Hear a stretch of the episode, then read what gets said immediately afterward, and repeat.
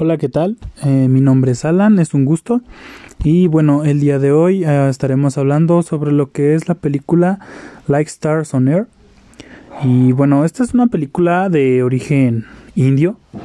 Y la verdad eh, se me hace una muy buena película, ya que bueno, algo que está muy marcado en lo que es la película y que bueno, yo me pude dar cuenta y creo que a eso se refiere es que la manera de aprendizaje de todos no es la misma, ya que unos pueden aprender de manera visual, otros pueden aprender mejor de manera, ¿cómo se podría decir?, eh, práctica, y otros pueden aprender más, o sea, de manera teórica. en esta película, la verdad, mm, como lo repito, y es, es una película buena, te hace reflexionar, ya que en la carrera en la que estoy, que es ingeniería en informática, eh, nos piden que tengamos como esa creatividad para poder crear cosas que no existen, que es un punto que se menciona pues en la película, que hay gente, bueno, personas que no necesariamente son unos, ¿cómo se puede decir? Son fregones en la escuela.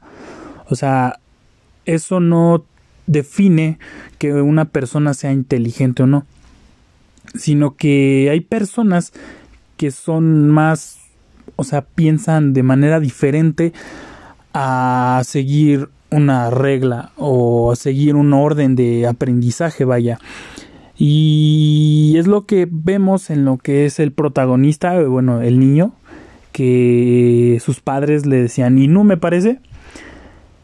Y pues siento que ese es como el mensaje que tiene la película, o sea que no no todos tenemos el mismo método de aprendizaje.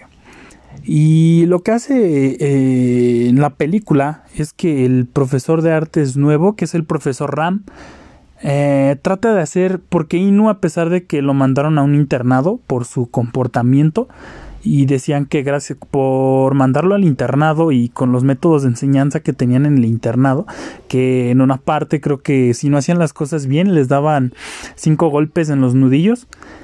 Eh, no es la forma en la que ahora sí que el niño iba a aprender. Se daba cuenta, se dio cuenta el profesor Ram que tenía el niño pues problemas cuando lo ve hincado afuera de un salón porque el niño como tal, el niño sufría dislexia y no, no, podía, no, no podía leer porque no reconocía las letras. Entonces, lo que hace es generar como unos métodos de aprendizaje para que el niño supiera eh, leer, escribir y hacer operaciones matemáticas. Y llega un punto en el que el niño, la verdad, escribe mejor que yo y es, es impresionante que si te adaptas a tu manera de, de aprender, la forma en la que tú crees que eres más eficiente aprendiendo, eh, es más fácil que tú llegues a adquirir mayor conocimiento porque desgraciadamente no muchas veces eh, te apegas a los a los métodos de enseñanza que se toman. Porque puedo decir, a mí yo puedo aprender más algo tomándolo práctico y visualmente que teóricamente. Y bueno, eh, creo que no tengo nada más que comentar acerca de la película, sin, sin embargo que me pareció muy buena película.